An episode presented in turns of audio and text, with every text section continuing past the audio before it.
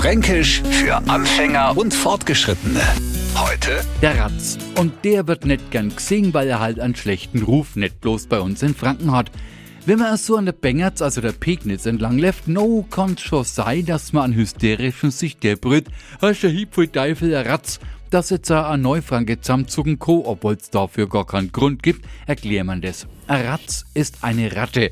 Verwunderlich ist, wenn man Ratzenetzettler schon nicht besonders mag, warum behaupten dann stolze Eltern, den die Kleine gerade Schwimmer gelernt hat, unseren kriegst gar nimmer aus dem Schwimmbad raus. Das ist ein richtiger Wasserratz, also einer, der wahnsinnig gern im Wasser umeinander battelt und bei dem keiner schreit, wenn er dann doch einmal rauskommt. Apfel Teufel, ein Ratz. Also so wie bei der Ratte an der Bengerz.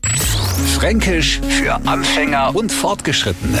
Täglich neu auf Radio F und alle Folgen als Podcast auf radiof.de.